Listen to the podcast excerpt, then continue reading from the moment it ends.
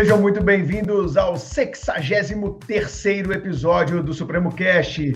E aí, Chiquinho, tudo bem? Bom dia, boa tarde, boa noite, boa madrugada, ouvintes do Supremo Cast. Bruno, se a Anvisa aprovar qualquer vacina, eu a tomo em qualquer lugar do corpo. É, até na testa, né, Chico? Qualquer e aí, Carol, como é que você tá? Oi, Bruno, Chiquinho, tudo bem? Eu já tô com um lugarzinho reservado aqui, ó para vacina.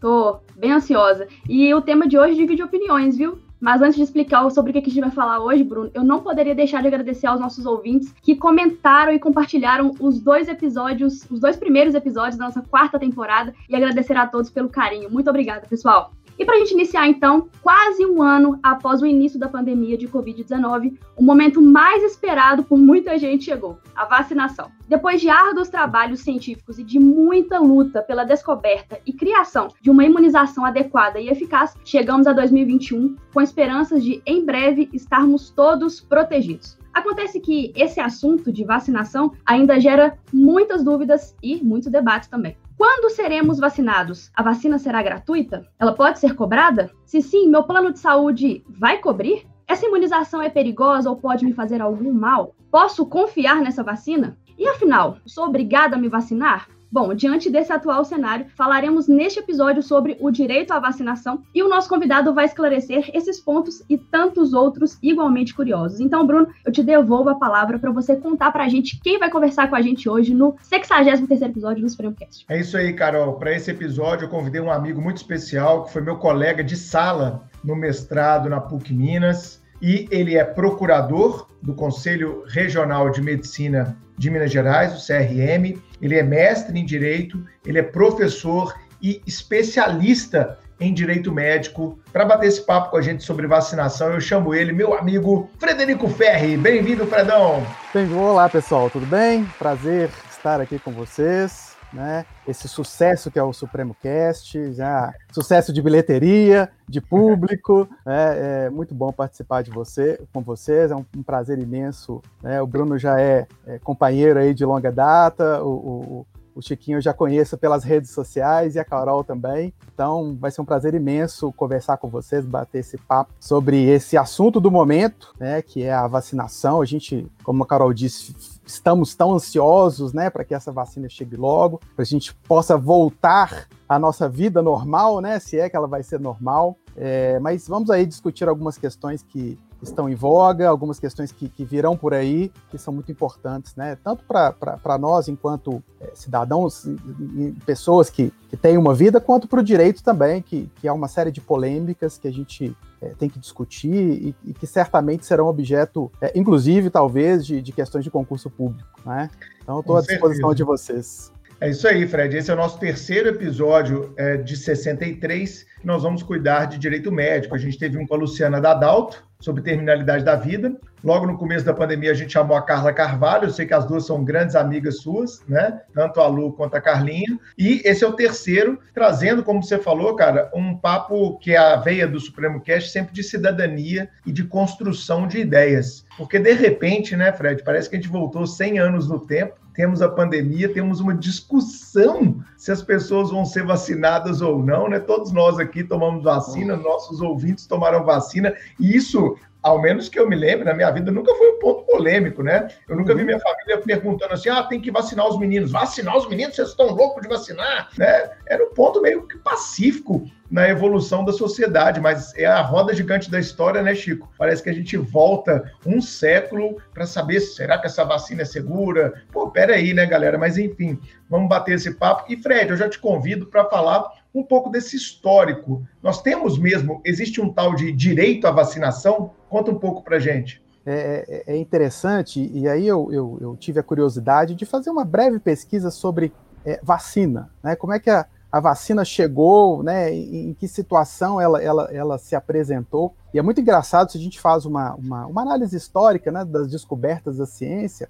Grande parte delas foram, foram se deram por acaso, né, de repente misturou uma coisa com a outra que deu certo, é, em outras é, pela observação, né, que, que, talvez seja a forma mais, é, é, é, é mais bem construída para se chegar a uma conclusão. E no caso específico das vacinas, né, elas, elas, elas se iniciou né, essa, essa descoberta se deu lá no século XVIII, e é muito engraçado a, a, a história. É, os, os, um cientista, os cientistas começaram a observar ordenhadores é, de, de, de, vacas que é, estavam imunes à varíola, que era uma doença que, que tinha um, um, potencial de, de comorbidade de, de 10 a 40%, é, e perceberam que esses ordenhadores eles eram imunes, porque existia uma, uma, uma doença né, da, da, das vacas muito seme, seme, semelhante à, à, varíola. Então eles começaram a observar né, que, eles, que, as, que esses ordenhadores eram imunes, e o cientista resolveu pegar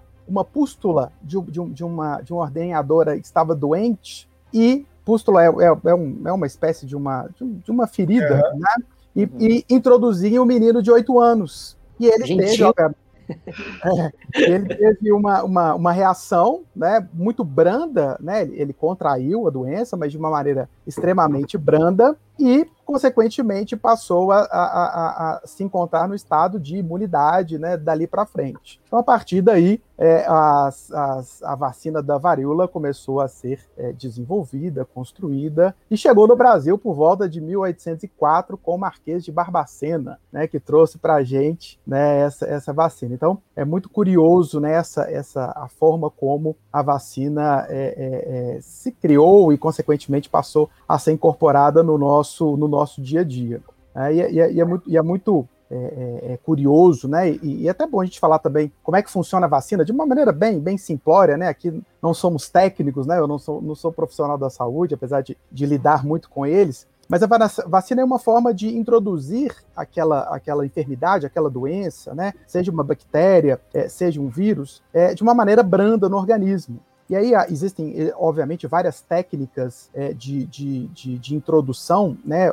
Ou vírus é, é, enfraquecidos, ou vírus destruídos, para que o organismo receba aquele vírus, reaja com a produção de anticorpos e, consequentemente, proteja né, aquela pessoa de eventuais contatos com esses vírus e essas bactérias. Obviamente, são várias técnicas, as técnicas evoluem a cada dia, mas, mas é muito curioso, né? Porque existe uma, uma, uma ilusão, e acho que isso foi muito construído agora durante a pandemia, de que você vai pegar a doença e, consequentemente, existe um risco, né, de, inclusive de, de, de, de morte por conta disso. Mas não, é uma questão é, é, é de estudo, né? Há uma segurança muito grande nesse sentido. Você recebe ali um vírus ou inativo ou, ou com, com, um percentual mínimo de, de ativação para que seu organismo naturalmente, porque o nosso organismo está preparado para reagir a isso, crie anticorpos e, consequentemente, é, possa se proteger né, de eventuais doenças, eventuais enfermidades causadas por vírus ou bactérias.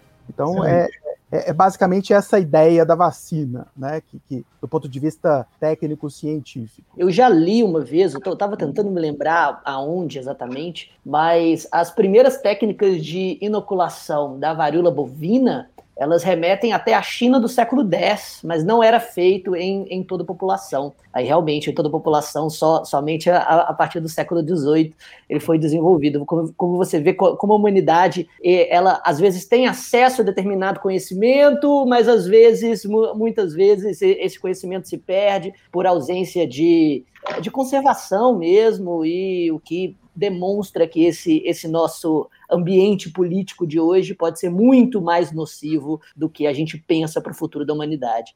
Agora, trazendo a discussão um pouco para o direito, acho que é, é, foi, foi essencial essa essa parte, essa introdução histórica e, e, e técnica, né, e, e, médica, ainda que, que, um pouco mais simples que, que você trouxe, mas trazendo para o direito, eu queria que, que você dissesse, existe hoje um direito à vacinação no Brasil? E, e, se sim, quando, quando ele ocorreu? Quando ele se tornou realmente um direito? Na verdade, para a gente tratar especificamente né, do direito à vacinação, é, é, importante a gente fazer até um histórico né, da, da, da forma como as constituições uhum. brasileiras trataram o direito à saúde. Né? Desde a, da, das primeiras constituições, que na verdade é, não tinham é, artigos específicos né, tratando da saúde, mas tinham preocupações de ordem de vigilância, é, questões sanitárias, questões de, de, de, de de, de, de é, é até de, de, higiene, né? Tinha, uma preocupação maior com a higiene, e não especificamente com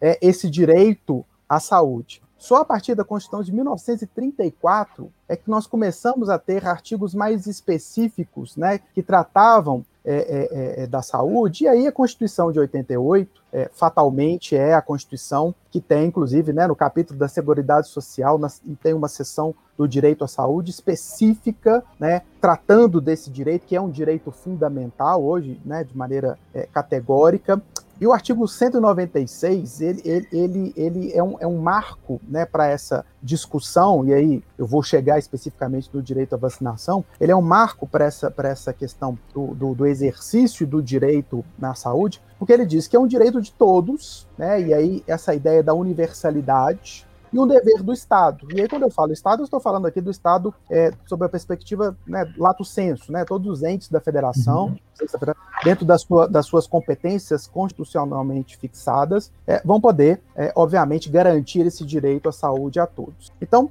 é, a Constituição, obviamente, não fala especificamente né, do direito à vacinação, mas ela é um desdobramento desse, desse, desse direito à saúde, né, que, é, que, é, que é alcançado ou deveria ser ofertado né, a todas as pessoas. Né? Nós não temos legislações específicas tratando é, da vacinação, é, temos, na verdade, né, o Plano Nacional de Imunização, que é de 1973, né, que, é, que foi introduzido no Brasil, que inclusive é uma referência é, mundial, né, há uma, uma, receptividade muito grande por esse Plano Nacional é, de, de Imunização, que obviamente se viu de base para o Plano Nacional de Operacionalização da Vacinação do Covid-19. Então, na verdade, quando a gente fala em direito à vacinação, é, não é um direito específico, né? é um direito implícito a esse direito é, é, à saúde, agora de maneira é, bastante é, específica, trazido pela Constituição é, de 1988, em especial o artigo 196. Então, essa ideia da vacinação, ela, ela, ela está intimamente atrelada com o direito à saúde, né? E, e, e, o, e, o, momento específico que nós vivenciamos, né, revelou esse direito, digamos, implícito, né? Justamente pelo fato dessa ansiedade que nós, nós criamos a partir da pandemia. Eu, eu costumo dizer que, que eu estou eu estou vivenciando, apesar de não ser um profissional da saúde, é, e, e, obviamente não estar na linha de frente, mas desde meados de março, quando isso começou, né, e já estamos aí completando é, em breve um ano, é, eu, eu, eu, eu, eu vivi isso intensamente, né, enquanto procurador do CRM. É, eu, eu, me lembro de ali, no, no finalzinho de, de março, né, até início de maio, é, eu ficava literalmente 24 horas, sete dias na semana, é, tentando trazer respostas né, é, é, aos médicos né, e até outros profissionais da saúde diante dessas ansiedades, né, de como me comportar, é, como, como deve ser a minha conduta diante de uma, de, um, de, um, de uma demanda do paciente, né, como eu posso, é, as minhas condições de trabalho, né, diante do risco é, real de contrair a doença. Então, assim, to, to, toda essa ansiedade e, consequentemente, esse momento que a gente vivencia, eu acho que destacou né, essa ideia do direito à vacinação. É um direito é, implícito ao direito à saúde, que é, obviamente, é, ofertado a todos e, consequentemente, um, um, um, dever do Estado. Né? Obviamente que essa vacinação e, é, é, ela é universal e, consequentemente, gratuita, né? simplesmente ou especialmente por conta do SUS, que é esse Sistema Único de Saúde que, que muito se critica, né? e, e, e parece que nesses últimos tempos se criticou muito por conta da sua é, aparente ineficácia ou, ou, ou, aparente custo, mas saibam que o SUS é, é um dos, se não um dos, o, o maior e melhor é, sistema estruturado no mundo, no mundo. Então nós temos que, que defender o SUS. Óbvio que ele tem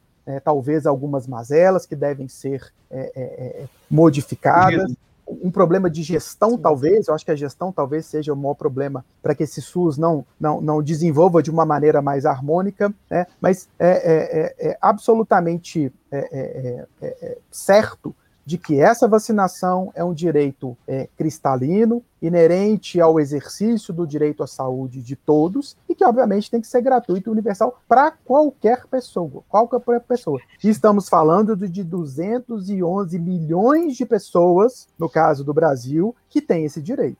É. Carol, antes de passar a palavra, né, esses dias eu vi uma frase, Fred, muito interessante, assim, na hora que os políticos pararem de atrapalhar, os técnicos da saúde começar a vacinar numa velocidade monstruosa, né? É só Sim. deixar os políticos afastados dessa área que não deve ser política, deve ser puramente técnica. Tira os políticos de fora, que a galera da, da saúde é super competente, o Chico tem uma mãe que é da área da saúde, né, Chico? Pode falar para gente. Exatamente. Mas é, na hora que a galera, a política sair e os técnicos vierem, aí a vacinação vai correr solta.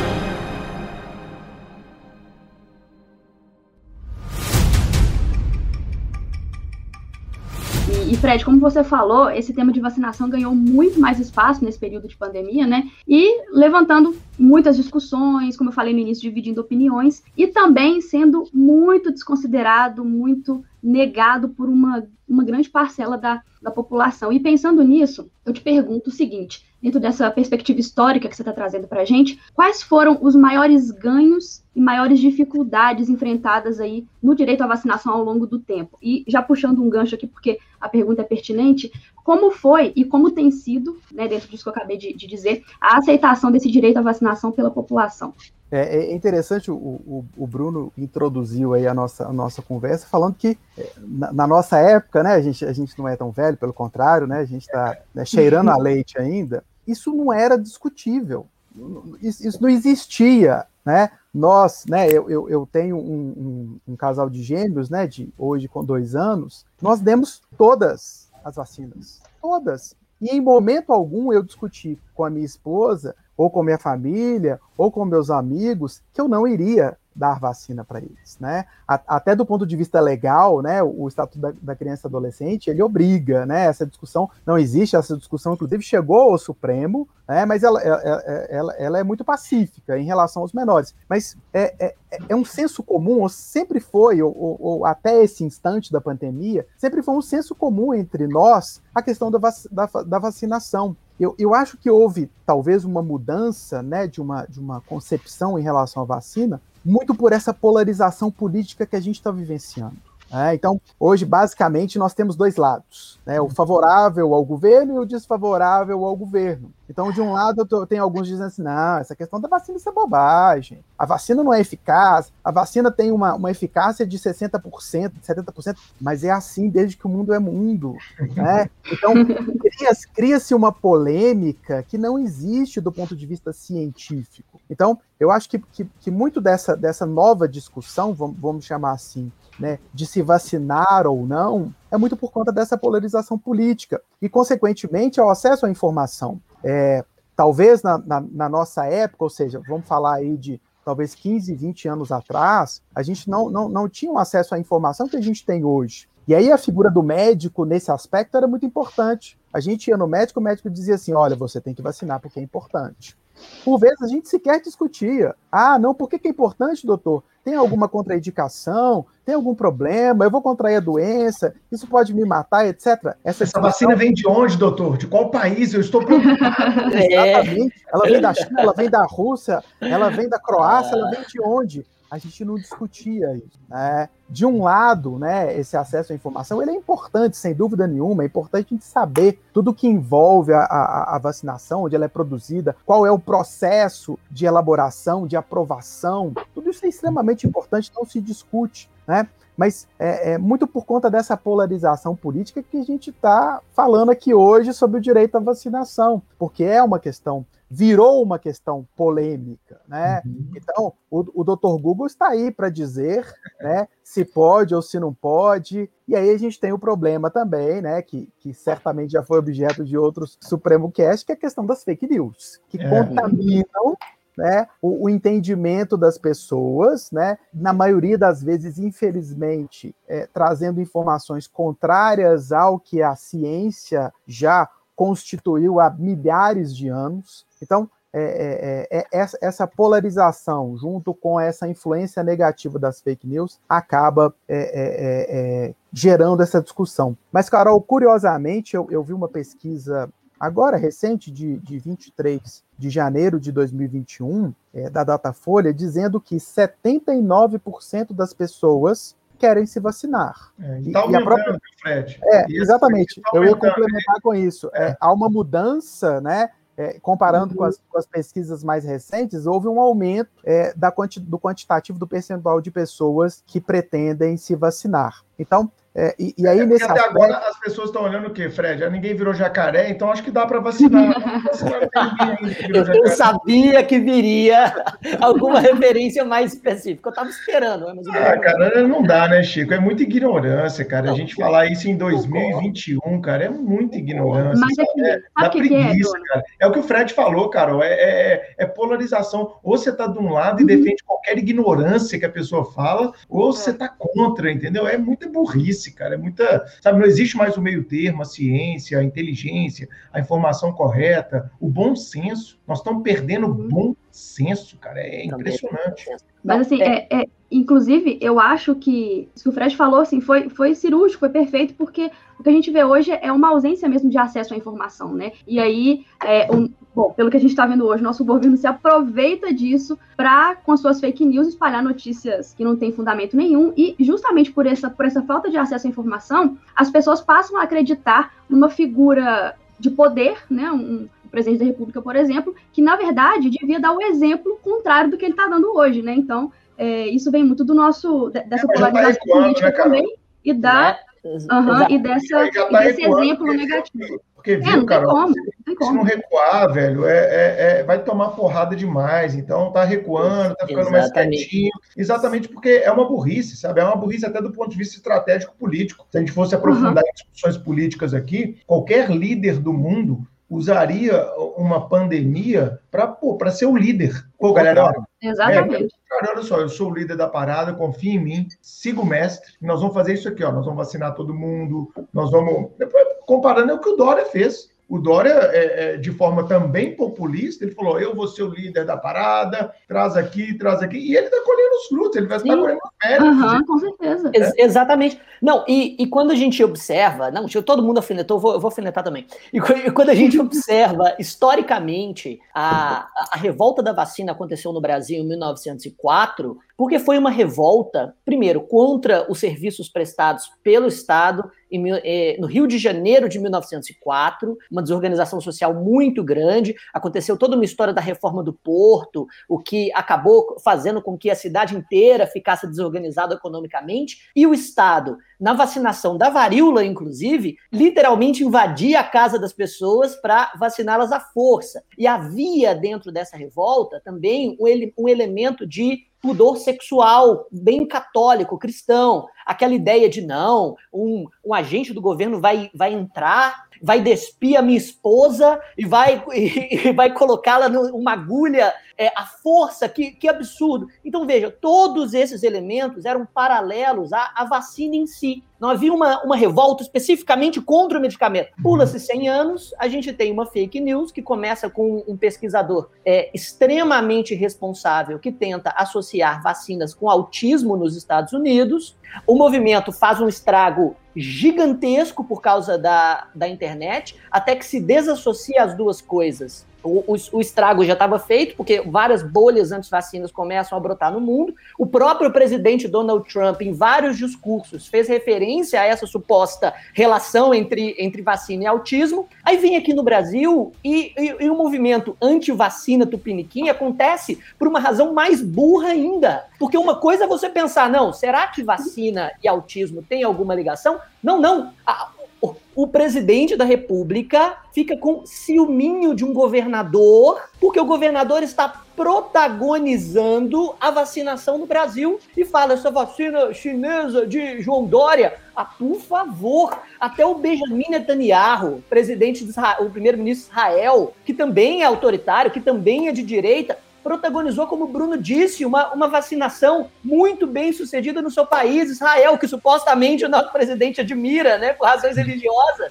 Assim, é, pelo amor de Deus, é muita ignorância. E o pior, acho até que os, a quantidade de pessoas que agora querem se vacinar aumenta justamente porque o presidente foi obrigado a mudar a sua posição com relação às vacinas e tentar é. tomar protagonismo na vacinação, o que é. só dá mais medo para a realidade do país. Bruno. Eu me preparando, Fred, para esse, esse episódio, cara, eu, eu pesquisei, né, hoje antes de, de gravar, é, Israel, Chico, está com 68% da população Aí. vacinada, cara. Aí, 68%, né? Aí, em segundo lugar, é, agora me foge a memória quem é o, o país, segundo lugar. Em terceiro está o Reino Unido já. O Reino Unido acho que está com 26% ou 27% já de pessoas vacinadas, né? Mas, enfim, Fred, já que a gente entrou no assunto Covid especificamente, cara, é, lá no CRM, vocês estão acompanhando de perto, imagino eu, todo esse, esse protocolo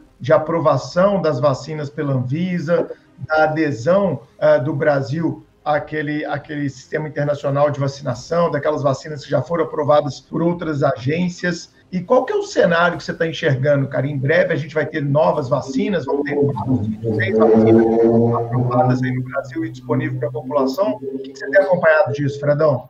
É, eu, eu, eu, esses dias para trás, né, já há algum tempo, eu, eu tenho lido né, o, o Plano Nacional de Operacionalização da Covid-19. É, é, um documento bastante extenso, é, inclusive referenciado pelo Plano Nacional de Imunização, que eu falei há pouco, né, que é uma referência mundial. É, e me chamou a atenção, Bruno, por, por você estar tá falando das vacinas. Sabe quantas vacinas estão sendo desenvolvidas a, atualmente? Né? E aí é uma informação do final de janeiro: 179. No mundo inteiro? Muita vacina, no mundo inteiro. Nossa. Óbvio, grande parte delas ainda está no processo né, de, de, de avaliação, inicial. de inicial, de estudos clínicos e etc.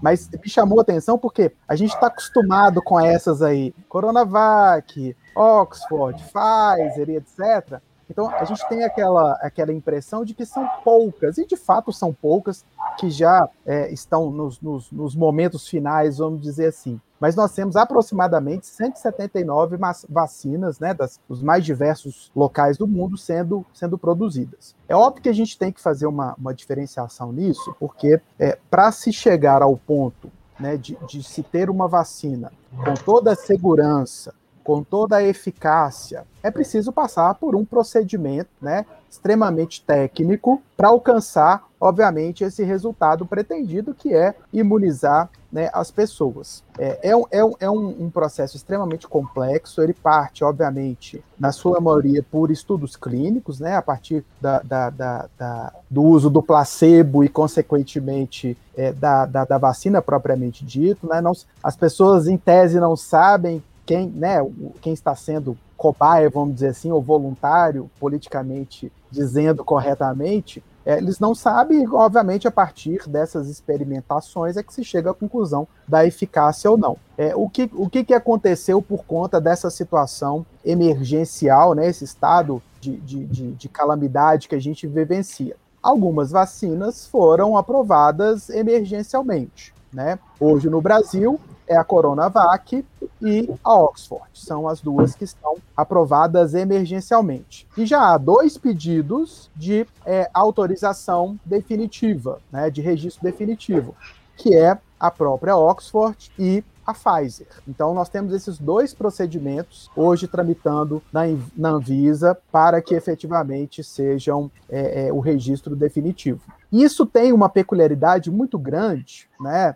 inclusive para fins de comercialização, que talvez seja uma discussão também que eu, que eu, que eu reputo bastante importante. Então, nós temos essas duas aprovadas, né, emergencialmente, que estão sendo adquiridas pelo Estado e, consequentemente, dentro de, uma, de um plano de operacionalização, estão sendo aplicadas dentro de, das faixas etárias e etc., que eu acho que é um assunto que a gente tem que tentar tratar aqui também. É, e, consequentemente, não há possibilidade, enquanto não houver o registro definitivo, de comercialização. E isso tem um impacto, né, na, na, minha, na minha opinião, gigante. Porque a partir do momento em que houver esse registro definitivo, haverá possibilidade de comer, comercialização pelo setor privado. E até que ponto, e aí mais uma vez, diante dessa desorganização governamental que, que a gente vivencia. Até que ponto será possível uma sincronia entre essa imunização privada, vou chamar assim,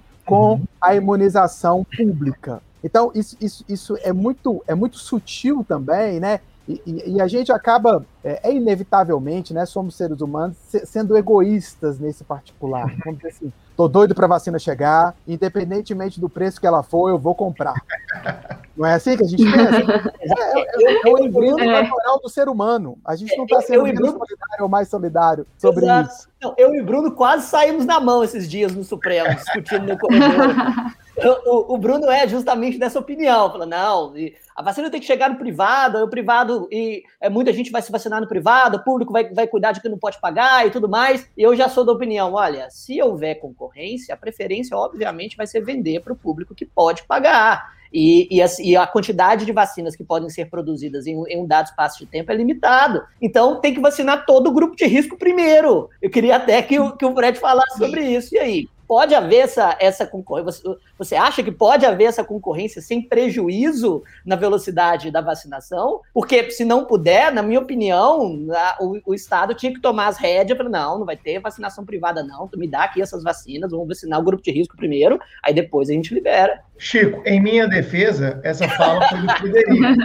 Não foi minha naquela discussão, foi o Fred o Fred Neder, né? Não o Fred, nosso é convidado. É verdade. Falou isso, tá? Em minha defesa, eu estou completamente de acordo contigo. Para é, mim, na minha visão, verdade. vacinar grupo de risco, eu quero vacinar minha avó, eu quero vacinar meu pai, eu quero vacinar minha mãe. Essas são as prioridades, cara, entendeu? Essas são as... eu, e eu acredito que a vida volta ao normal, viu? Vacinou grupo de risco, Aí, meu amigo, galera uhum. de 20 anos, 30 anos, 40 anos, velho, aí é roleta russa, irmão, né? Aí vai, vai, vai mantenha seus cuidados que você achar que tem que ter, quem acha que tem que manter cuidado enquanto não vacinar, mantém, né? Aí não vai ter sobrecarga do sistema de saúde, que sempre foi a grande uhum. questão.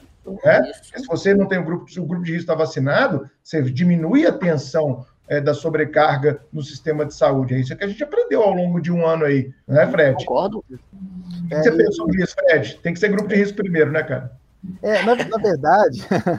é, ah, é, rapidinho, Fred, desculpa. E o que eu falei, Chico, só para deixar claro, é que, cara, se não chegar para o grupo de risco e eu tivesse que pagar para vacinar minha mãe e minha avó, velho, pode colocar é 5 mil a vacina, irmão, passa no crédito 10 vezes. Verdade. Não, é, verdade. Na discussão. As duas, e elas são grupo de risco pela idade. Sim, na discussão estávamos nós três, né? Justamente, eu e o Fred, Frederico Neder, que, que realmente falou isso. E eu só não saí com ele no braço, porque ele é muito grande, não tem como. Se fosse, se fosse você, a gente até, a gente até improvisava. Mas, é, é esse, e esse é o grande ponto, né? É, a demanda ela está artificialmente inflada pela situação de pandemia. Quem, quem tem dinheiro vai, vai pagar o que puder pela vacina. Então a gente tem um mercado que é extremamente tentador, só que tem que vacinar o grupo de risco primeiro. Por isso o Estado precisa controlar essa distorção. Nesse ponto eu concordo com o Bruno. Mas e aí, isso, Fred? Qual a sua opinião? Ah, desculpe, Carol, diga. Não, e, e, se, e, se, não tem esse controle, né, Chico, como você falou, querendo ou não, não deixa de ser uma, um, uma forma de furar a fila, né? Em setores Sim. diferentes, privado e público, mas você está passando na frente quem realmente devia tomar a vacina primeiro. Fred, a palavra é sua. E aprofundando o capitalismo, né, Carol? E aprofundando a desigualdade uhum. inerente ao capitalismo. Né? Exatamente. Quem é pobre se explode aí, meu amigo. Quem tem dinheiro vai lá e paga. E aí, Fredão? Pois é, e, e isso, isso, obviamente, não é possível trazer uma resposta correta sobre isso, mas é muito polêmico, né? Primeiro que a gente vive num país em que as desigualdades sociais são, são, são abissais, né? Abissais. É, pessoas ignorantes, e, e, aí voltando um pouco na questão da campanha da vacinação, ela é extremamente importante, porque nós temos uma população predominantemente ignorante. Então nós temos, o Estado tem que convencer da importância da vacinação.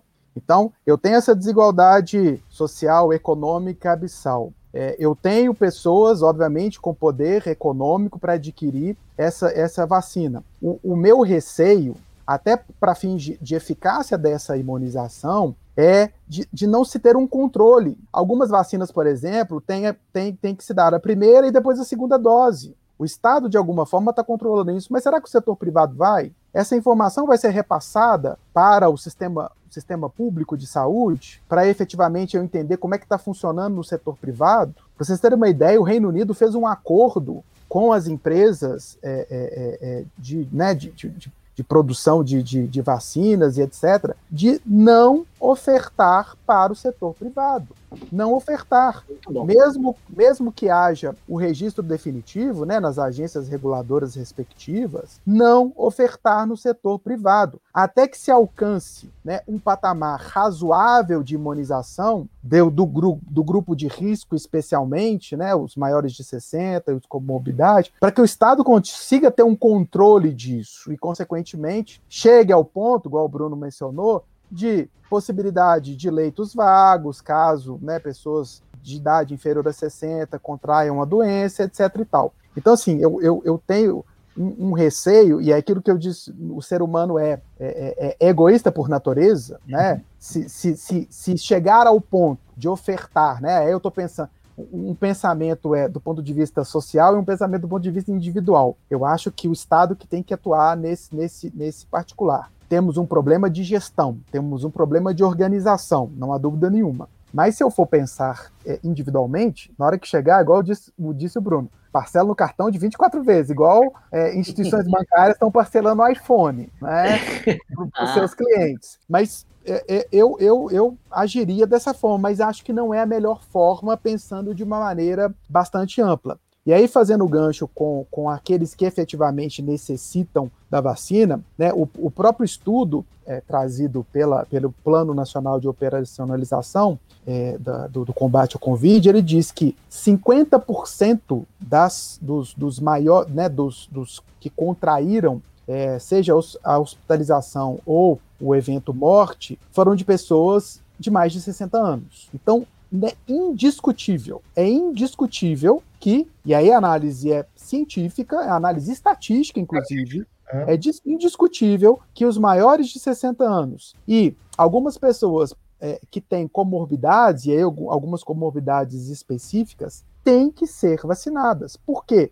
Porque elas são as mais propícias a é, é, adquirir a doença, evoluir num quadro clínico é, grave, chegando inclusive a óbito. Então, não há dúvidas nenhuma de que esse grupo ou esses grupos, notadamente, têm que ser os primeiros a, ser, a serem vacinados. Mas o que me preocupa é que, e aí é uma crítica, mais uma vez, vocês criticaram o governo, eu também posso criticar. É, nós demoramos muito para nos organizar. Se vocês terem uma ideia, esse plano é do, do meio de janeiro de 2021, a pandemia de março. Por que, que a gente não, já não se organizou desde então, como outros países fizeram? Então, nós deixamos para os 45 minutos do segundo tempo para nos organizar para começar a vacinação. Ela está acontecendo a passos de tartaruga.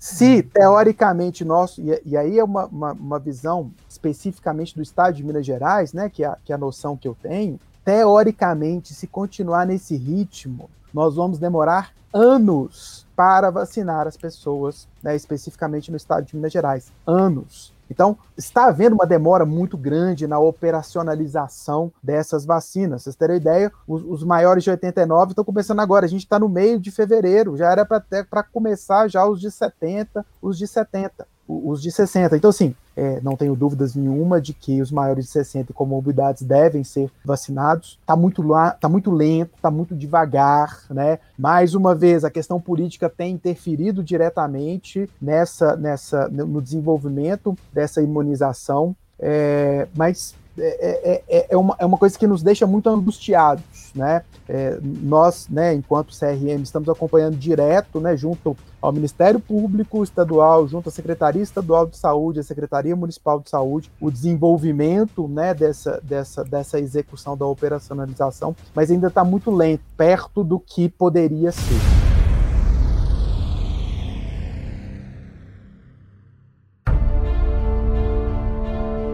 Fred, eu quero te fazer uma pergunta agora, que assim, eu acho que foi a pergunta que as pessoas mais se fizeram nesse período. Eu sou obrigada a me vacinar ou não? O que a legislação fala sobre isso?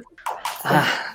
É, isso é maravilhoso, né? Isso é a discussão, talvez, mais efervescente né, dessa, dessa, dessa história de vacinação a gente tem um conflito, né, um aparente conflito, vamos dizer assim, vou chamar de aparente, entre né, a autonomia privada das pessoas de tomar as decisões que dizem respeito é, a si e o interesse da coletividade. É, então, estamos diante dessa celeuma, né? De um jeito ou de outro, o Supremo já pacificou essa questão, a gente vai falar disso aqui também, mas importante a gente analisar também, é, teoricamente, antes de entrar numa discussão do Supremo, óbvio, ela é importante, mas ela não é, é a, a, a, ideia, é, a resposta correta para tudo, né? A gente pode, obviamente, discutir, trazer outros argumentos, é, mas estamos diante desse, desse, deste conflito, estávamos pelo menos diante desse conflito da autonomia privada e a, o interesse da coletividade. Especificamente em relação à vacinação, e aí é importante a gente fazer uma diferenciação aqui é, do exercício dessa autonomia individual quando ela diz respeito ao meu bem-estar, eu enquanto pessoa, com uma diferenciação em relação aos reflexos que essa minha decisão terão em relação a terceiros, terão em relação à coletividade. E aí, do ponto de vista do direito médico, é muito, é muito tranquilo essa questão do exercício da autonomia privada para recusa terapêutica por parte do paciente. Okay. Em relação individualmente a ele. E aí o exemplo clássico é a transfusão de sangue e testemunho de Jeová. Eu corro o risco né, de, de, de, de morrer diante de uma decisão pessoal de que não me submeterei à transfusão de sangue. Só que os efeitos recairão sobre mim, sobre a minha Sim. pessoa. Eu vou morrer lá na frente? Problema meu, por uma convicção religiosa. Eu, assim, decidi, óbvio, tendo discernimento é, e etc. Isso a gente nem discute, né? Eu não posso numa situação de urgência e emergência, em que eu não tenho como me manifestar, ou não tenha previamente, é, é, é, de alguma forma, registrado a minha manifestação, Obviamente, na situação, o médico vai tomar providência no sentido de preservar a vida. Diferentemente, e aí a gente chega especificamente na, na vacina, diferentemente né, de uma decisão que tomarei que fatalmente repercutirá em relação a terceiros. A partir do momento que eu não é, tomo a vacina, que eu não estou imunizado, eu posso contrair a doença e, consequentemente, transmitir para outras pessoas. Basicamente foi esse o argumento, né, o fundamento do Supremo Tribunal Federal, né, numa decisão do plenário de 10 a 1, no sentido de dizer, olha, a vacinação ela é obrigatória, mas leia-se, não é forçada, né?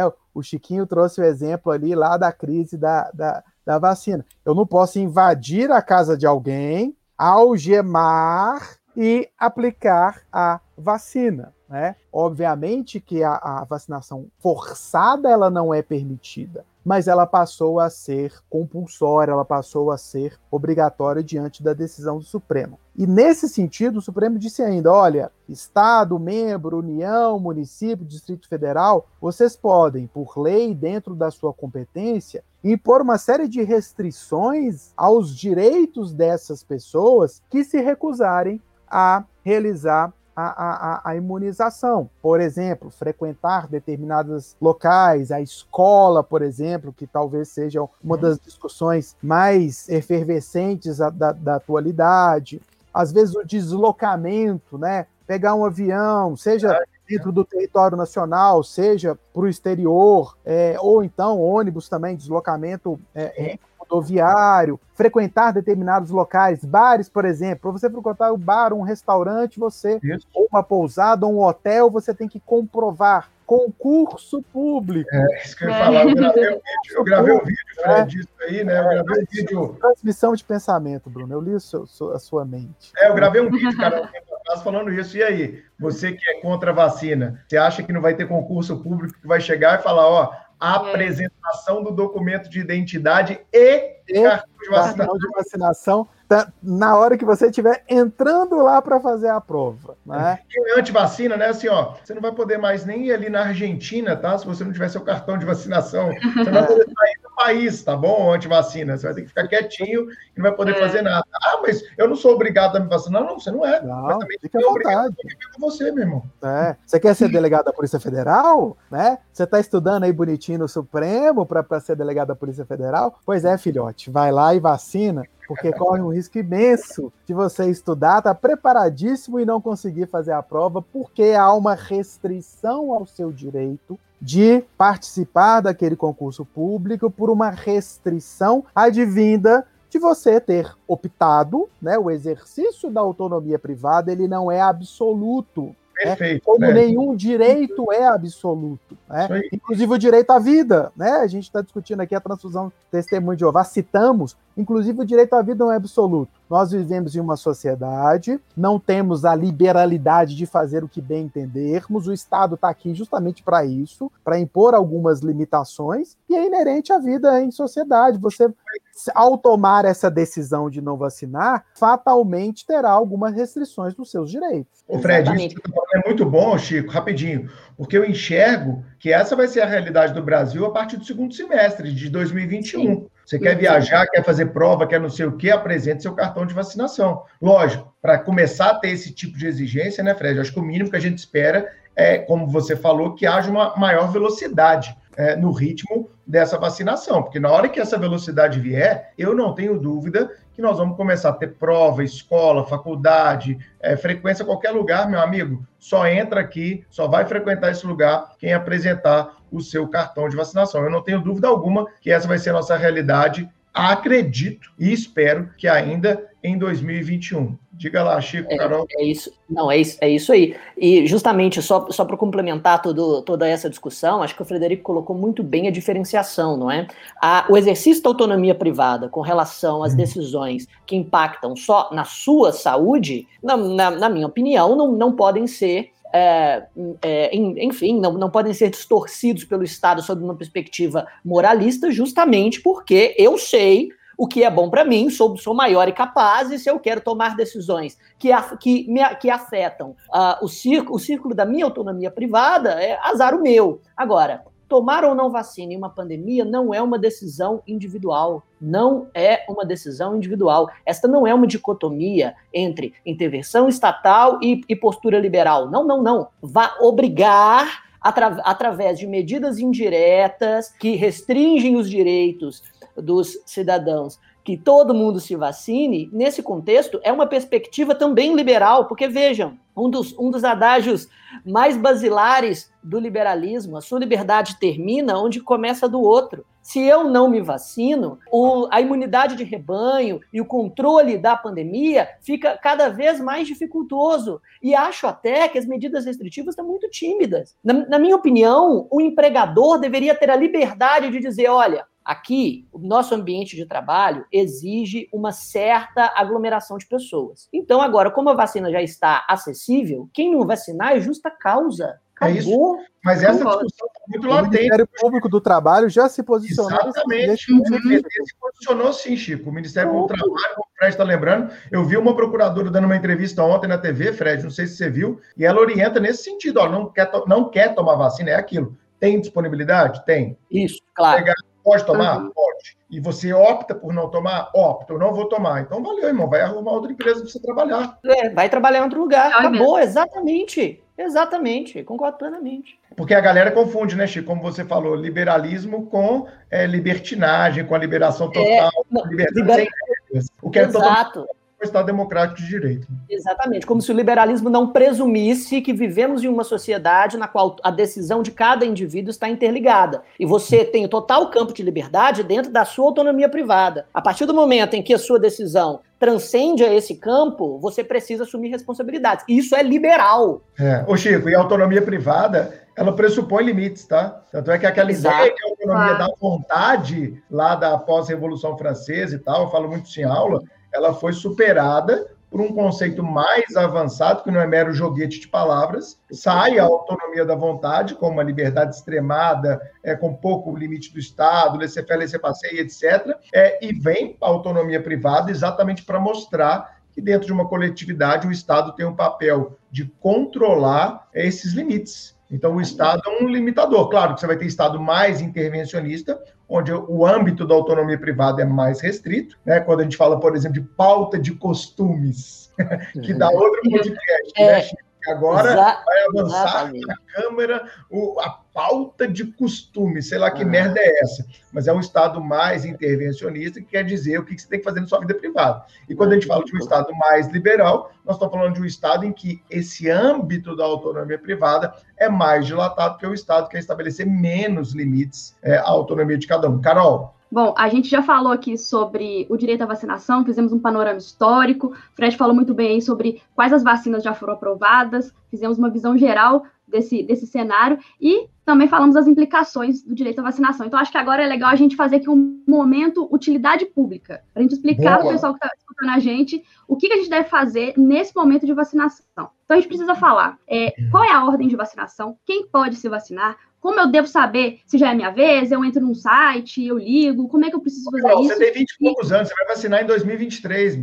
É, é, obrigada, obrigada por, por me falar isso, eu fiquei bem tranquilo agora, fiquei super feliz. então, Fred, eu queria que você falasse para a gente, por favor, sobre isso, sobre quantas doses são necessárias, quais os cuidados a gente deve tomar aí após a vacinação e mais uma pergunta de um milhão de reais. A vacina é confiável, Fred? Fala pra gente. é, Carol, é, é, de, de, dentro dessas, dessas, desse, desse, panorama final, vamos dizer assim, né? É, algumas vacinas é, são a, a, sua eficácia é alcançada com uma dose apenas, né? É o caso específico, parece, da Oxford, que é uma, uma só, mas tem, tem um desdobramento disso que, que tem um problema, né? ela tem um prazo de validade um pouco menor do que as demais, né? justamente pelo fato de ser um. A própria conservação dela, a conservação é um pouco diferenciada. Né? As demais, a, a, talvez a grande maioria, seja de duas doses, né? com intervalo, parece que de 20, 20 e poucos dias, 21 dias, se eu não estou me enganado, entre uma dose e a outra. Ah, então, é, e a partir daí, obviamente, parte do pressuposto que a pessoa está é, imunizada. Mas aí, é, um, um, detalhe importante também: ah, não, então eu estou imunizado, posso sair, fazer bagunça, etc e tal. Aí tem esse respeito à coletividade e, consequentemente, né, as próprias regras que foram criadas. Mesmo que eu esteja imunizado, em tese, eu tenho que entrar em locais usando máscara e etc. Eu acho que isso, essa, rotina que a gente está vivenciando, ela vai persistir por algum tempo, né? Por algum tempo, né? Até porque é, é, não vai estar escrito na sua testa assim, já estou vacinado. Né? Você vai chegar no lugar, já estou vacinado, com licença, etc. Né? Então, assim, é, a, a, as, as, vacinas estão vindo num ritmo, infelizmente, lento, né? algumas com duas doses, né? uma, algumas com apenas uma, mas eu acho que a, a ideia da manutenção né, dessa prevenção, independentemente da, da, de estar ou não imunizado, igual o Bruno disse, daqui a pouco a gente teoricamente volta à vida normal, vai ser uma tônica na nossa vida por algum tempo em relação às outras pessoas e, e talvez essa dificuldade de você ficar diferenciando todo mundo. Ah, não, uhum. você pode entrar com máscara, você não pode, você tem vacinação. O, talvez usar a regra geral que está sendo aplicada, qual seja, dessas, dessas medidas de proteção, seja mais adequada, talvez, nesse, nesse, nesse momento, até que se chegue à conclusão de que né, uhum. estamos vivendo uma situação de maior segurança e etc., e possamos seguir as nossas vidas. A vacina, sim, é eficaz, né? Eu, eu, eu, eu sou da política de que todos devem se vacinar, né? Vacina, sim. É, há, há contraindicações, como qualquer outra vacina, independentemente do processo que ela tenha, se o, o processo agora foi teoricamente mais rápido, né? Mas muito desse processo de, de aprovação de Constituição foi rápido pela tecnologia que a gente desenvolveu. Em outros tempos, demorava um pouco mais, porque a tecnologia é era um pouco mais lenta. E, e a gente tem que pensar também que houve né, uma, uma mobilização mundial no sentido de é, é, é, criar essas vacinas. Então, é, algumas pessoas dizem, ah, não, porque foi muito rápido, a vacina é ruim. Não necessariamente, né? A tecnologia acompanhou e acompanha essa, essa evolução da constituição da vacina. Contraindicações, é, é, é, efeitos adversos acontecerão, está dentro da estatística científica. Eventualmente, raro, eventualmente,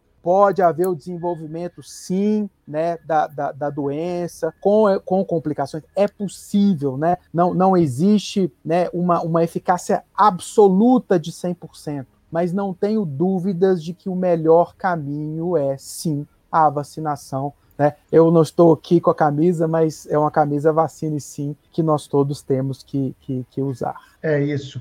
Ô Fred, é, a gente está chegando ao final do episódio, mas eu tenho um tema off-pauta aqui, cara, que eu vou te perguntar hum. e você fica à vontade para responder ou não, tá? É um tema off-pauta, é aquela assim, né, que a gente faz de surpresa para o convidado ficar tenso, né, Chico? Cara, a gente viu muito aí essa questão da discussão é, do tratamento precoce, né? Cloroquina, ivermectina, hidroxicloroquina, é, é, todas essas, essas medicações que não têm comprovação científica quanto à sua efetividade no combate à Covid-19. E eu vi muitas críticas à postura, especialmente do CFM, de não repreender os médicos que estavam prescrevendo esse tratamento precoce. Cara, o que você tem a dizer sobre isso? Porque eu vi uma crítica forte aos órgãos, é, é, CRMs e os CFMs do Brasil afora. Eu vi muita gente na imprensa criticando que não houve uma postura mais incisiva quanto a isso. É, os, os órgãos, eles preservaram a liberdade de cada médico. Como é que funciona isso? Porque essa é uma polêmica muito acesa também, cara, que daria outro podcast. Mas só uma palhinha para a gente, para a gente entender um pouco melhor disso, cara. Sem dúvida, essa foi uma das, das várias polêmicas que a gente vivenciou durante né, essa pandemia. É, e o posicionamento da, do, do, dos conselhos profissionais, né, em especial do Conselho de Medicina, ele obviamente tem uma, uma repercussão muito grande para a sociedade, em especial no que diz respeito à postura que o médico terá e, consequentemente, se aquela postura será considerado pelo seu conselho de classe ético ou não. Uhum. Então, obviamente que o posicionamento da, da, dessas instituições ele tem uma importância muito grande.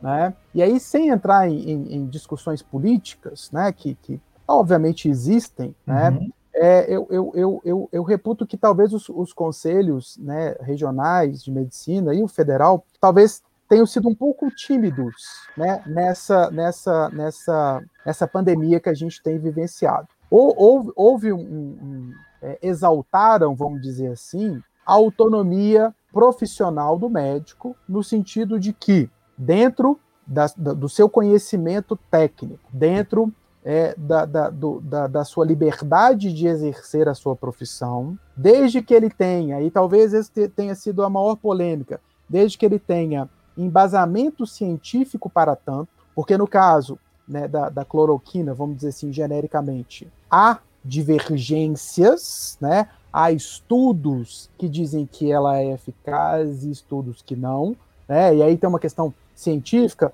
muitos desses estudos não foram randomizados, né, os que são favoráveis, então isso, isso enfraqueceu, obviamente, né, a, a eficácia que a cloroquina teria. Então, o Conselho Federal de Medicina optou por manter esse exercício da autonomia profissional é, do, do, do, médico, obviamente conjugado com um diálogo com o paciente, para que o paciente, obviamente, uhum. entenda quais são as consequências da adoção daquela, daquele procedimento é, sugerido pelo médico, né? ou seja, que houvesse um diálogo dentro dessa relação médico-paciente. Mas sem dúvida é, e ainda continua sendo, né? Uhum. Essa, essa, essa, polêmica não se encerrou, continua sendo talvez uma, uma, uma das, das, das principais celeumas que né, os conselhos de, de, de medicina vivenciaram dentro dessa dessa pandemia. Mas foi uma opção né, da, uhum. dos, dos, dos, conselhos de medicina privilegiar o exercício da autonomia é, é, profissional do médico, obviamente dentro de parâmetros científicos que deveriam ser avaliados por cada médico quando é, receitasse ou não determinado medicamento. Perfeito, amigo, super respondido. E eu acredito que, que essa ideia ela é interessante porque, onde não há uma comprovação científica firme para um lado ou para o outro, o conselho optou por deixar os médicos livres para seguirem o estudo científico que ele quiser seguir, né? Porque se o conselho vem com uma norma deontológica estabelecendo o que pode ou o que não pode, é, você estaria inibindo mesmo o exercício da profissão, entendido e super respondido. Obrigado. Vamos agora àquele momento que todo mundo gosta para finalizar o nosso episódio, a dica suprema.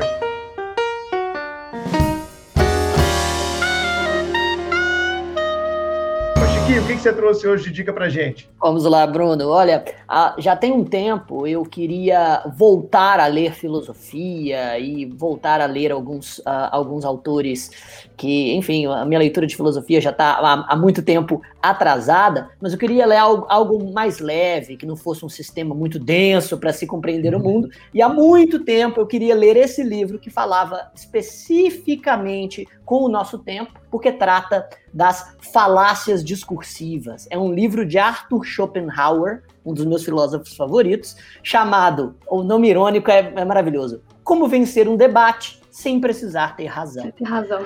Esse, esse livro, ele trabalha as 38 principais falácias do discurso. E a, e a ideia dele não é literalmente ensinar um debatedor a vencer um debate sem precisar ter razão, mas, nas palavras dele, denunciar a patifaria intelectual que a gente só percebe nas, nas redes sociais. Quando a gente lê uma discussão, até pessoas que vêm discutir com, com, com a gente mesmo no, no Instagram ou em, ou em, redes sociais, tudo, tudo que se tem é argumento de, de autoridade, redução ao absurdo, é, é, é, argumentos ad hominem, que são aqueles que muitas vezes atacam o argumentador ou deslegitimam o discurso através de rótulos odiosos, sem precisar atacar as premissas do argumento, que muitas vezes nunca são questionadas e mesmo assim o, o cara parece que venceu o discurso. A gente vive uhum. hoje a era da fake news e das falácias. E esse livro evidencia cada uma delas para um discurso um pouco mais, para um debate um pouco mais saudável. Arthur Schopenhauer, Como Vencer um Debate sem Precisar Ter Razão.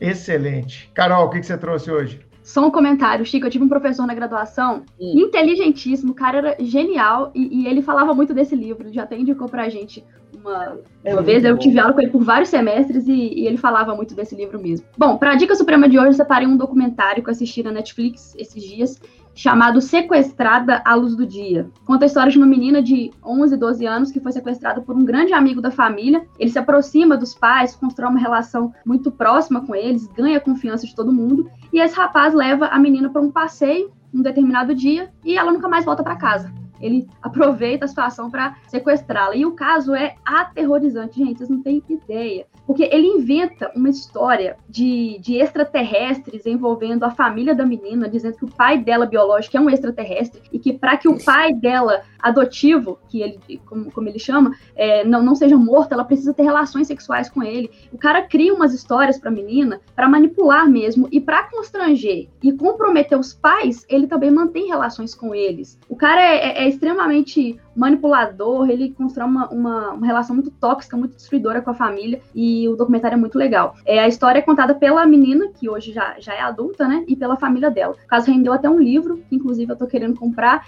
e o documentário é muito legal. Sequestrada à luz do, do dia, Netflix. Show de bola. Fredão, o que, que você trouxe pra gente, dica, dessa sua primeira participação, é, no primeira de várias, aqui no Supremo Cash, amigo? Tomara, tomara. É um prazer imenso. Gostei muito de participar com vocês. Mas eu sou guloso. Eu trouxe três indicações, né? Eu tô vendo que cada um de vocês está fazendo uma. Eu sou Não, guloso. o convidado tem essa liberdade. Ah, tem essa liberdade. Ah, que bom. É. É, eu, eu vou, vou, fazer algumas indicações aqui, são, são aleatórias, né? É, de, dentro dessa, dessa, desse, desse microsistema que eu atuo, que é o direito médico, né? Eu tenho uma dica para quem se interessar sobre esses e os mais diversos assuntos que envolvem é, tem um livro, né, que é o que, é o que, que, a gente, eu e o Bruno conhecemos bem, é da professora Maria de Fátima, da Fatinha e do Bruno Torquato, que é, é Bioética e Biodireito, né, que já está na quinta edição, né, editora Foco, que é uma referência, né, no, nos assuntos que envolvem, né,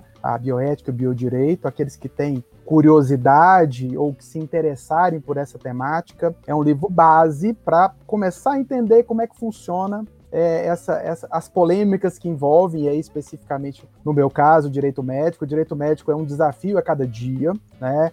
Eu, eu costumo brincar que o direito médico é, é cada, cada dia é, um, é, um, é, uma emoção nova, né? A gente se depara, e, e, eu, tanto na condição de advogado quanto na condição de, de professor, as, as, as polêmicas são as mais diversas, as respostas corretas nem sempre chegam, né? Mas são discussões muito, muito, muito boas. É, e aí, coincidentemente, né, a temática é parecida, vamos dizer assim, que o Chiquinho trouxe, é, eu estou sugerindo também um outro livro que é Como Chegar ao Sim, não sei se hum. vocês conhecem, né? É um livro desenvolvido por professores de Harvard que ensina técnicas de negociação. Opa. Então você negocia, né? E aí, negociações das mais simples, do tipo, qual filme iremos assistir hoje na Netflix, até discussões que envolvem acordos em processos judiciais, milionários, etc. Foi sua então, esposa que te recomendou esse, né, Fred? Ó, é, exatamente. É porque eu estou perdendo todas as negociações aqui em casa.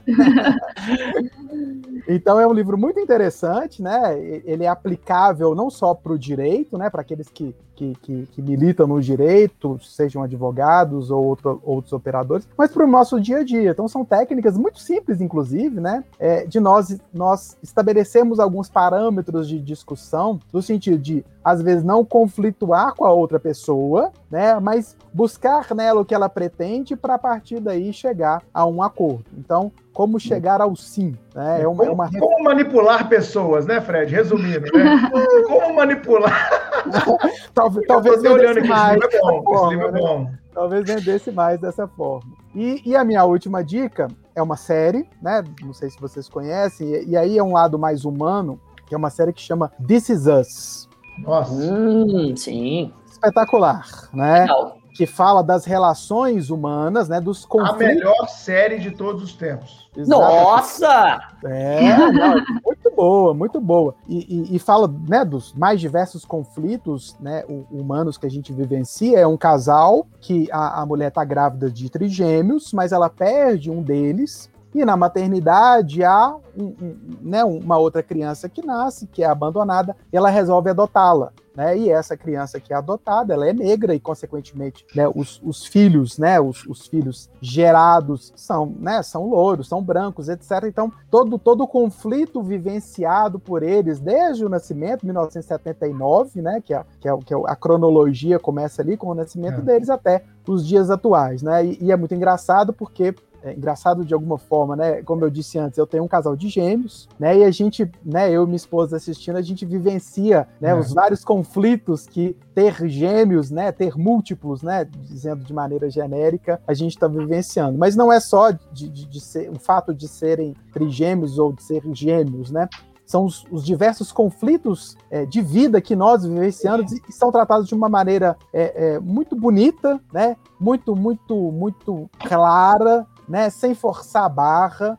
Né? Então, é. e, e, a gente, a cada, a cada episódio, fica muito emocionado. Né? É isso aí. Eu, a minha dica é o This Is Us. Fred, eu adiro 100%, cara. Eu acho que eu já falei algumas vezes aqui, eu sou, eu sou um fã incondicional. É a única série, eu tô na quinta temporada, no sexto episódio. Ou seja, eu tô, eu tô em dia com a série, sabe, cara? Eu não sou grande fã de séries, você sabe disso. É, mas This Is Us, Chico, é a série mais humana que existe, cara. Ela trata sobre maternidade, racismo, é, homofobia, alcoolismo, drogas, veterano de guerra. Tem tudo que você imaginar, cara. Aí tem, tem, tem a parte de, de doença degenerativa, né? Tem a parte do luto, que é muito forte na série. E, cara, em This Is Us, eu até arrepio para falar. Ô, Chico, eles fazem a série e colocam discussões densas das pessoas e, e, que você não consegue se posicionar a favor do A ou do B, cara. E isso é um reflexo da nossa vida, cara. Você fala assim, não, o A tem razão. Não, não, peraí, peraí, peraí. Olha o argumento do B que fantástico. E aí você vê, cara, que a nossa vida é sempre isso. A gente quer ter razão o tempo todo, mas você vê que nem sempre são apenas perspectivas diferentes sobre o mesmo fato, né, Fred? This Is Us, cara, é a melhor série de todos os tempos. Devia ser obrigatório, This Is Us. Duas coisas obrigatórias, This Is Us e terapia. Se o mundo fizesse isso, a gente estaria, a gente estaria bem melhor. Bom, a minha dica é também do Netflix, para fechar. Eu queria que vocês assistissem bastante aquele documentário que é Os Minimalistas, lá do Netflix. Ele tem um documentário de 2016 e agora em 2021, em janeiro, saiu um novo. Então tem um novo Minimalistas, aquela dupla, dois caras, e eles falam muitas coisas legais para a gente repensar essa sociedade do consumo, esse consumo exagerado, desenfreado que a gente vive aí. Então, essas foram as dicas supremas.